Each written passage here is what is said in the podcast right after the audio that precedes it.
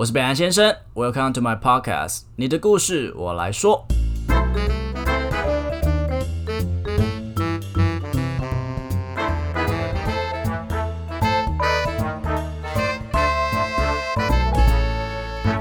好，大家好，我是北兰先生。最近啊，我的你知道吗？情绪不是很好，哎，这也不能怪我，各种狗屁事发生啊。比如说我公司哈，就是有一个同事，他非常的就是摆烂，然后都不做事，然后领高薪，我就觉得哇靠，怎么可以有这种人是在这个世界上？后来发现还蛮多的。然后我们朋友之间呢，就是啊，也是有听到很多那种各种，你会觉得天呐，怎么会有人这么做？劈腿，然后还可能劈一个还不够，还劈两个、劈三个，完全不把别人的感受当做一回事，然后就顾自己爽就而已。那不管你在意或不在意，或是不管你有没有远离这些人，就是你还是听到的时候，还是会非常的愤愤不平，即使不关你的事，对吧？甚至我最近也发现说，哎，我有一个，嗯，他应该算还不错的朋友。然后呢，他的 IG 就是蛮多都是算买粉的。其实我没有很苟同这样的行为，因为如果说你今天想要当一个 KOL，应该把时间多专注在你所创作的内容，你应该要让它怎么更生动、更有趣。没错，我又在抱怨了。反正啊，总之啦，其实我在我的 Podcast 上面的 Hashtag 四个 Hashtag 十二有讨论过《被讨厌的勇气》这本书，就是除非。世界上只剩下你一个人，否则呢，每一个人类应该都会陷入所谓的人际关系的风暴。我觉得也是因为你那种年纪在长，所以你会发现你接触的人越来越不一样嘛，也越来越多。然后你的朋友就是，就毕竟你可能去喝酒啊，去 bar，然后认识的人就越来越不一样。然后所以那些风暴就越来越卷越大，变成大台风。呃，关于被讨厌的勇气，可能是从一个。课题切割去讨论，就是说，呃，我们应该怎么管好我们自己能决定的事情？我们每一个人都有选择权，不应该被别人所摆布。这个角度去讨论，说我们要怎么样真正的去做自己，而不是当一个自私的人。当然了，活出自己一点一点都不简单。那除了被讨厌勇气这样子把课题切割的方式之外，还有另外一个非常厉害的武器，也是我非常喜欢的一本书，叫做《脆弱的力量》。我之前有跟你们分享过，我非常喜欢读的书，就是那种他是一个博士，然后他花了他这辈子所有大部分的时间来钻研一个呃领域，然后最后出了这一本书。他的名字叫做布莱尼·布朗 （Brainy Brown）。他是一个研究人际关系的学者，那他采访过很多很多人，类似那种成功的企业家，或是呃一些高阶主管啊、经理人啊，或是一些各大领域的佼佼者。那他在每一次的研究，他就发现了，诶。人呐，只要在讨论人际关系的时候，总会提到一些，嗯，比如说心碎啦、背叛呐，好像到最后都会有一种，哦，如果我当初怎么样，可能就不会怎么样了，好像是一种，呃，怪罪自己做的不够好啊，不值得那种非常低自尊的那种心理状态，并且最后他们就从一次一次的教训之中，他们学习到如何与情绪相处，是他们这辈子成功的关键之一。其实脆弱这种情绪，大家应该都你知道吗？习以为常，就是我们自己心里都知道，脆弱其实是一种不好的感觉。可能光是对喜欢的人说“哎，我喜欢你”，或是说呃对主管说“我不会”，对妈妈说“我爱你”，这种各种的表现自己的方式，都会让我们觉得很好像被脱光光，然后让他看着你，然后他如果都不回话的话，那那一瞬间你就会很想死，因为你不知道对方的答案会不会是一个。让你心情很差的一个回复。那究竟为什么我们会这么排斥一个脆弱的感觉呢？除了脆弱感觉一点都不好受之外，它其实还是有另外一个学说的。我们呢，人类的婴儿从一出生开始，其实相对于其他的一些生物啊，你像这个袋鼠啊，它们一出来就会踹死人，好像太夸张。但是比如说猫咪，它一生出来，它就可以走动。然后它就很可爱，你就喂它罐头，而不是这不是重点，就是呃，就是有一些动物，它们其实生出来，它们自己就本身就有一些谋生的技巧。但你知道吗？婴儿一出生就是一坨肉，一直会哭，然后什么都不会，然后就一直尿尿，就是没什么作用，你知道？所以它需要呃。以仰赖那种成人的生物的照顾，他们才有办法活下来。那可能是那个时候对我们造成的一些自卑感，这种与生俱来的感觉，让我们觉得哇，这感觉一点都不好。我们需要被照顾，我们需要别人帮助我们，我们才能活下来。因此，我们非常讨厌脆弱的感觉，这不是我们喜欢的一个模式。如果你现在不确定啊什么叫脆弱的感觉的话，我来跟大家举个例子。大家都有用社群软体对吧？比如说 Facebook、IG，或是现在大家蛮多人在使用的抖音好了，那可能你今天上传了一个你自己很漂亮漂亮的照片，然后你上传上去的时候，其实你是会期待说有没有人给你按赞，或者是呃留言或分享。如果都没有人按赞那张照片，你可能就很想删掉那种羞耻感。我觉得这已经变成每个心目中的 PDSD。你看现在就是你随。打开手机就可以看到各种新闻，然后大家都长得很漂亮，然后呃身材很好，生活过得很愉快，你就会觉得哎自己感觉好像很不好，很不够。然后 Elon Musk 越赚越多，他一天赚什么八亿哦，然后我一天赚八百块，这种担心不够的这种心理状态，已经变成一种很大的很大的压力。就发现说，越来越进步的社会，其实让人越活得越来越辛苦，不管是。恋人之间的爱情也好，或是金钱，或是资源，或是连知识，都成为了一种竞赛。我们变得越来越不敢展现所谓的自己，因为我们害怕，当我们展现脆弱的时候，别人是否定我们的，而我们就没有办法再肯定自己了。其实就像连我也在练习，因为其实我在做 podcast 也好，或是我写书评也好，呃，跟我的一些同志朋友比起来，我们本来。啊，创作的内容本来就不是是一样的东西。那他可能呃，今天可能在脱衣服啊，或者是他做了很多，比如说 Twitter 网红的一些创作，那他粉丝数都飙得很快的时候，哎，其实我心里也不是很是滋味。我就觉得说，哎，其实我们都花很很多的时间在努力，可是我们得到的成果不一样的时候，我会觉得很不平衡呐。所以当别人提起这件事情的时候，我就会。啊，下意识的想要去闪避，不想要讨论这个议题。可是我后来发现奇怪，我们的 我们的受众就不一样啊，为什么要跟他比呢？如果说我拖，我我也是不觉得我拖会找到这么多粉丝啦。只是就是如果比较会让我们更好就算了啊。如果比较只是让你自己心情很差的话，我真的觉得不用做嘞。所以呢，其实很多时候我们对于那种很脆弱的感觉，被人家戳到伤伤口的那个时候那个感觉，我们很容易逃避也好。或是我们等会假装没听到，因为那感觉很糟嘛。那为什么还要让自己就是被人家这样戳我们那个最内心，就像进阶巨人那个后颈的部位呢？我们每个人都觉得说，哦，我们好想要呈现一个完美啊，或是万无一失的感觉。可是那是不存在的。我再想一次，那根本是不可能，没有完美先生、完美小姐，那都是演出来的，那都是修出来的。所以你没有必要去苛求自己一定要达到，你没有不够，你真的没有不够。如果人生是一个罗马竞技场的话，你不能总是想要去计算每一场战斗的胜率，然后永远都在别人的眼光下去战斗。可能你每一次攻击都要看，哎，自己长得好不好看，好累哦。这样永远你都没有办法，就是奋力一搏，然后投心投入进去。如果我的创作因为别人这样跟我说，我都觉得很羞耻。我也想要赶快拿到很高的那个粉丝数的话，然后我就开始，你知道，边录 podcast 边脱衣服，到底是什么创作？反正 anyway 就是我如果因为这样去改变我想要做的事情，我的核心价值的话，那那到底是谁啊？那不是北兰先生吧？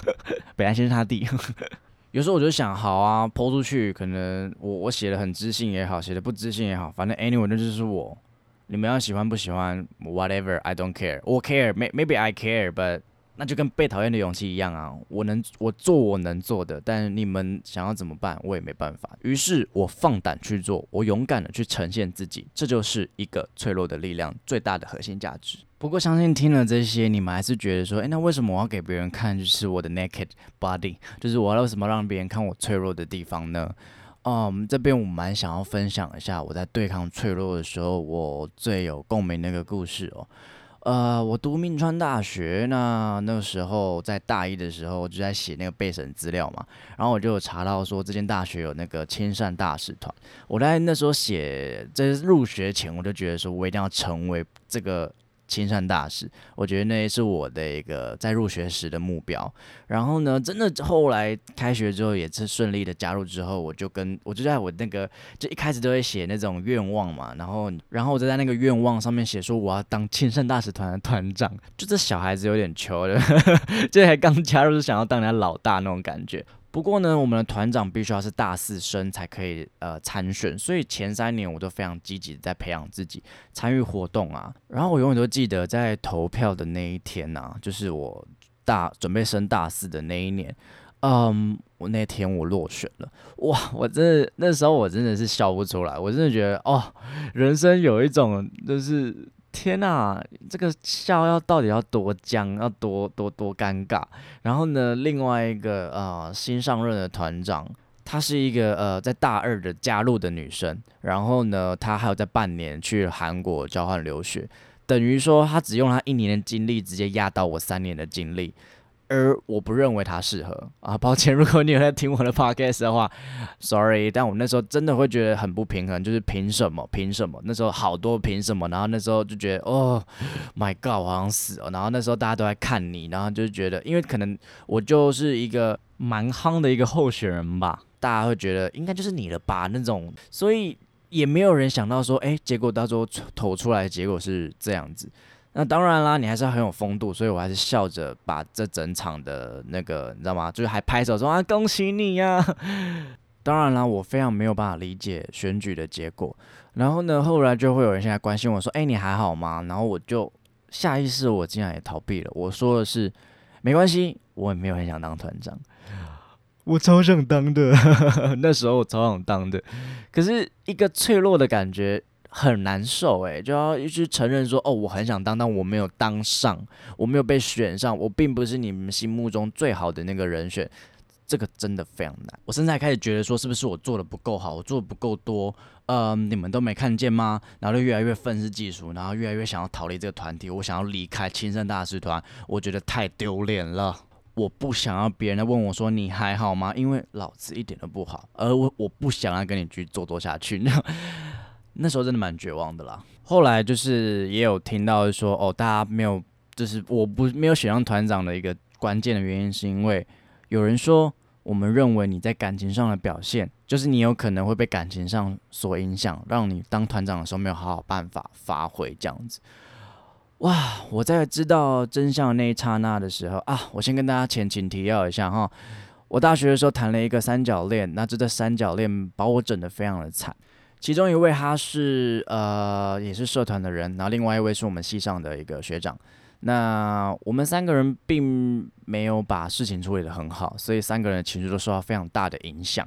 那你知道我在桃园读书，桃园附近也没什么好玩的，所以其实假设我们放学啊，我们可能就到对方家去玩，或是去聊天，然后或是去。呃，健身啊，跳舞什么之类都有，所以我们都很知道对方发生什么事，所以大家也都知道哦，我失恋了。然后我失恋的时候，我可能会怎么样？我可能会跟大家诉苦啊，我可能会去喝酒，我可能会很难过。但我先澄清一点，是我是非常公私分明的人，即使我在私底下的时候是因为感情的事情很难过，我在工作的时候，我绝对不会把这件事情带到我的专业上面。那即使这样子，大家还是会觉得说，哦，你有可能会被这个影响。那那个时候。知道这件事情的时候，对我打击的非常大。我觉得我已经尽力了，让我的我已经面对这样子的感情，我已经处理的非常好。我已经，我我真的已经努力了。我为什么大家会因为这件事情去否定我呢？然后我就开始说了很多很虚伪，就是，啊，我不想当团长啊，他也 OK 啊，他很适合啊，哦，就算不是团长，可以照顾大家啊什么的，就是各种官腔的。就我我我心里根本就不是这么想的，我心里只觉得为什么不是我，就是一直每天都在想为什么不是我。嗯，直到后来我就是有卸下自己的心防，我真的很跟我一些比较亲密的团友，然后跟他们谈论我的心情，我把我那些很人性化的那些愤怒，我觉得不公平的地方全部讲出来的时候，我感觉到一种前所未有的能量，我站上了竞技场。然后呢，我告诉别人，我对这边问心无愧，但是别人要怎么想，我真的没有办法去改变。我真的很想当团长，但是呢，最后的结果并没有如其所愿的时候，我也并不觉得我没有做错任何事情，而我只想在最后跟我说一声辛苦了。但北兰先生，你还是要继续走，哦，因为这不是人生中最后一次给你的这个打击。我记得那时候很特别，我有点忘记那个人是一个学弟还是学妹。他跟我说，我不知道别人是怎么想的，但我知道的是，我很嗯，我觉得你在那样子困境，你在那样子失恋的状态上，你还可以一直那么努力，然后嗯，在这个社团中奉献这么多，我觉得你是很棒的，我是相信你的，所以也希望你嗯专注在这些相信你的人身上。不管你的身份是什么，你的价值一点在我的心中都没有改变。哇，我没有回什么，就是处女座的一个天性吧。时间过了很久了，我也不太擅长记人，所以呃，这句话一直在我心目中，它一直充满着非常有力量的地位。所以我也很相信，展现脆弱会让你得到完全不一样的东西。我接受自己不是团长的事实，我也接受大家投呃选举的结果。那木已成舟嘛，我对于团长这个身份呃，已经尽力了。至少我曾经站在竞技场上，就是看让让大家看着我战斗，而我也承认我真的很想当团长，但我没有得到大家对我的支持，那也是我的嗯我的责任之一嘛，所以我也没有想过逃跑，只是我现在想要继续奋战，然后即使不是团长，我还是能做我想做原本想做的一些事情。我也曾经思考过这些是不是毒鸡汤，后来发现不是，这是脆弱的力量，这不是一种很无谓的正向力量，它是一个。唯有你打开，唯有你有缝隙，唯有你有瑕疵，光才照得进来的一股非常强大的暖流。其实，即使要我在刚刚这样分享这段经历，都会让我觉得很不自在。即使到现在，不想要跟大家说什么至理名言啊，或是什么人生大道理之类的。我要透过我的故事，让你知道说，呃，我也经历过非常脆弱的时候，我也选择把我的伤口遮起来，跟大家说没事啦，没事啦。可是有事啊，那东西一遮起来，然后不透气，越遮越久就会越来越痛。就像我在《俗女养成记》体验里面提到的，那些人生的课题是，当你今天不肯面对的时候，它就是会一直重复的发生，直到你愿意面对你心中的疮疤，然后面对你心中，你终于愿意去思考这个课题，你才有办法过。而释放脆弱的力量，拥抱脆弱，面对脆弱，就是每一个人。呃，一个人生路上必经的课题吧。我觉得现在真的是因为太多人都想把自己包得很漂亮，所以有一种感觉是，好像这是一个不允许脆弱的年代。我们的情绪好像也不能伸展，好像突然大发脾气就说：“哦，你 Q 好低哦。”然后你跟别人讲话，讲一些比较心里话，你就说：“哦，你讲话好直哦，你好白目哦。”就我们都被要求成为一个很完美的人，可是就没有这样的人呢？那是神话。当然，做自己还是很容易被无限上纲成所谓的，你知道吗？讲话白目、很直啊什么的。但是如果说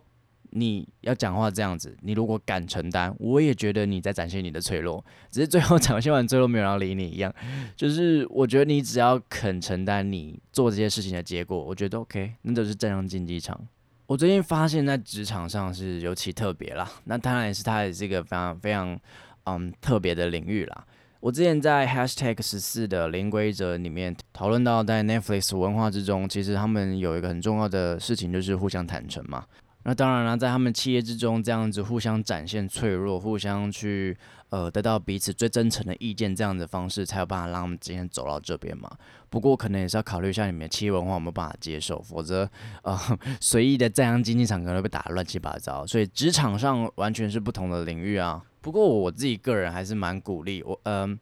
我。不想要成为一个就是我穿上别人喜欢的样子的盔甲在上面战斗的人，所以其实我在公司讲话也是蛮直接的，只是你的直接必须要让人家舒服的接受，这是我觉得说话的艺术，你可以去做到的。可能你觉得这个东西这个 proposal 就是废就是烂，但是你不可能直接说，哎，你这不行，你可能跟他说，你可能可以用一些比较舒服的方式跟他说，嗯，如果怎么样做会更好，我觉得你这样做的话会达到更好的成效。同样是站上竞技场，同样是同一场的战斗，就是有人可以赢得掌声，而我希望也是其中之一。其实我觉得《脆弱的力量》里面谈到东西，跟被讨厌的勇气，好多东西都讲的好像都一样，就是 from different aspect to talk about the same topic，不同的角度去讨论一样的议题。我们来讲讲感情好了，大家都很喜欢听聊感情嘛。在感情之中，脆弱的力量像是什么？如果我今天喜欢你，却不敢说，却要一直顾虑别人的感受的时候，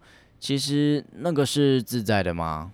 对一个人说我爱你，啊，我不知道大家有没有看过《How I Met Your Mother》，就是那个《最爱总动员》里面的 Ted，他总是会很喜欢跟别人说我很喜欢你。然后他身边的朋友就劝诫他说：“哦，你不要这样，你这样会吓到人家，这样子你永远都无法 get laid，还是说你没有办法，你就是永远都会保持单身。”但 Tamosby 他就回到一个呃一个非常好的初衷，他就说：“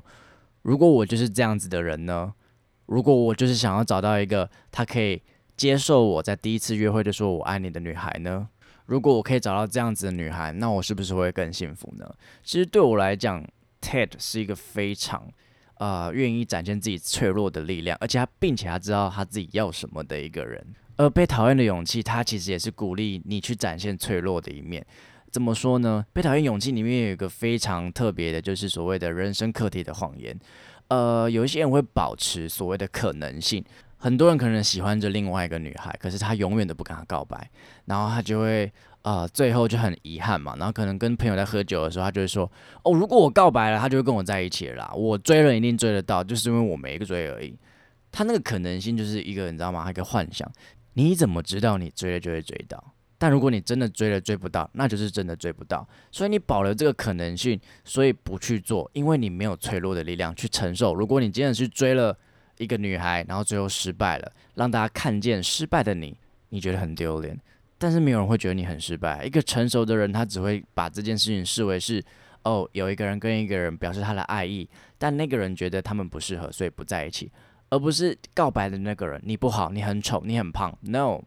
就只是两个人不适合。即使我现在可能也会遇到一些不错的对象，但我们没有在一起，也不是因为他长相怎么样。我们都长大了，我们都知道，其实两个人要走得远，其实是需要一些价值观上面的磨合的。所以被拒绝从来就不是你不好，而是我知道我们不适合，所以我不想要去浪费你我的时间。但如果你没有给自己展现脆弱的力量的机会，你不去打破那些可能性的话，你就会永远活在这个可能性，然后沾沾自喜。但是没有人比你更清楚，你的潜意识都会永远告诉你，你 are a liar，你是个骗子，你根本就不敢这么做，你没有，你就是永远都躲在竞技场的旁边，你可能就是那个吃瓜群众的其中之一，你就说哈哈哈哈，干嘛去告白？告白是白痴。可是你明明就也有喜欢的那个女孩或是男孩呀。这边我就特别喜欢那个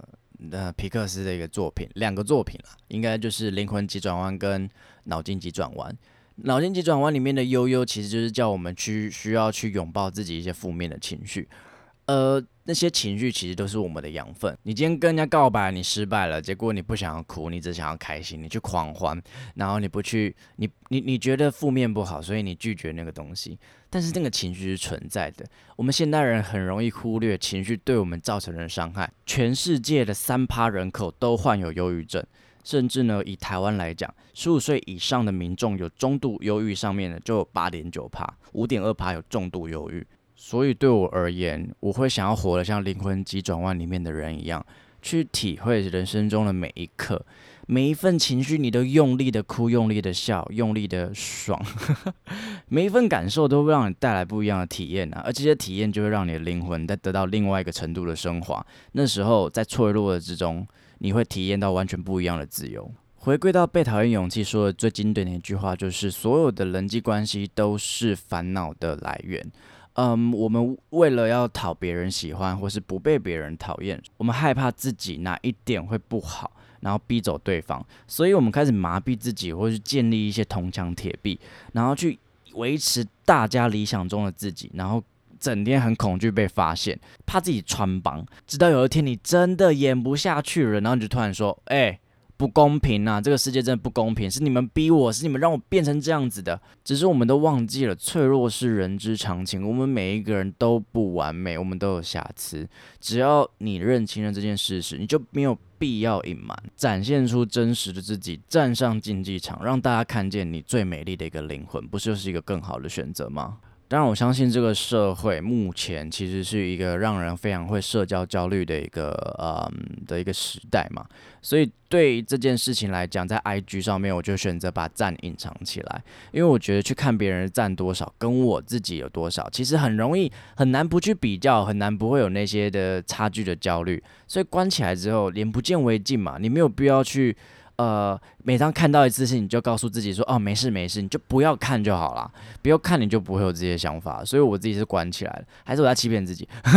没有啦，我是真的觉得我关掉赞之后，我自己活得比较开心。我不太会去在意别人怎么样，我只会在意说：“哎，我今天这个成品，哎，发现哎大家的反应没有那么好，那可能我今天写这个东西并没有帮助到那么多的人，所以我去换一种我喜欢，呃，我换一个我关心的议题，然后同时也是大家比较有回应的。”这就是我目前创作的一个核心价值。我想，真的等你站上竞技场，你站了一阵子之后，你就会发现，你对于那些所谓的评价，所谓的好跟坏，你只知道说，呃，哦，我记得很久之前我看过一个 TED 演讲，叫做 Not Yet，就是如果你今天你你你你考试不及格，有一间小学它只会给你一个成绩叫做 not yet，不代表你不好，只是你还没学好，你还没准备好，所以你继续努力。这对我来讲，在竞技场上打架也是一样的事情，就是你今天那边挥挥挥，可能也会被人家打了一个鼻青脸肿，然后输呃输了。不过我永远都记得一句话：What doesn't kill you makes you stronger。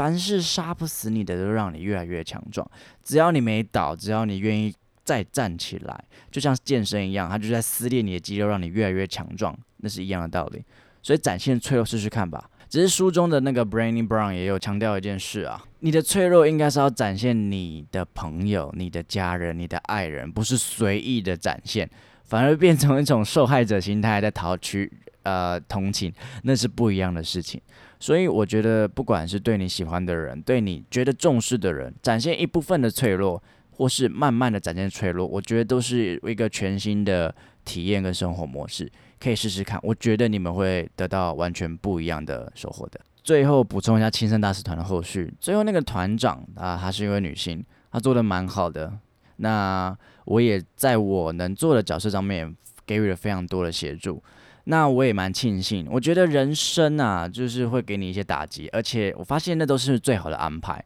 我后来发现，如果那时候是团长的话，我可能会表现不好，原因是因为。我需要花更多时间在我的职场上面，我可能，嗯，可能是上帝或是命运之中明明安排，就是叫我去，我还有别的使命要做啦。那既然他是这么安排了，既然就是这么发生，What's happened is happened，你就是放胆去做。希望大家喜欢这本书《脆弱的力量》，Brandon Brown。啊，这本书其实它有一个很缩小版的，不一定要看书了。如果你对这个主题很有兴趣的话，我记得 Netflix 上面有一个什么召唤勇气的一个 TED Talk 可以看，啊，蛮推荐的，你可以去看看。对，因为书很厚，看的有点累。就到这边啦，拜拜。好的，如果喜欢我的节目的话，请记得到 Apple Podcast 点五星评价，或是追踪我的 IG，利用小盒子分享一些心得给我，我都会一则一则的看完的。另外，下面有绿界的赞助连结，所以啊，可以用行动支持我的创作。可以帮我分担一点录音的一些费用，我会每天晚上都非常非常的爱你。其实我本来就很爱大家了啦。OK，也欢迎大家跟我分享你的故事，我觉得每一则故事都非常珍贵。那我希望可以用我的声音把它记录下来，我觉得这会是对我非常有意义的一件事情。OK，我是北兰先生，你的故事我来说。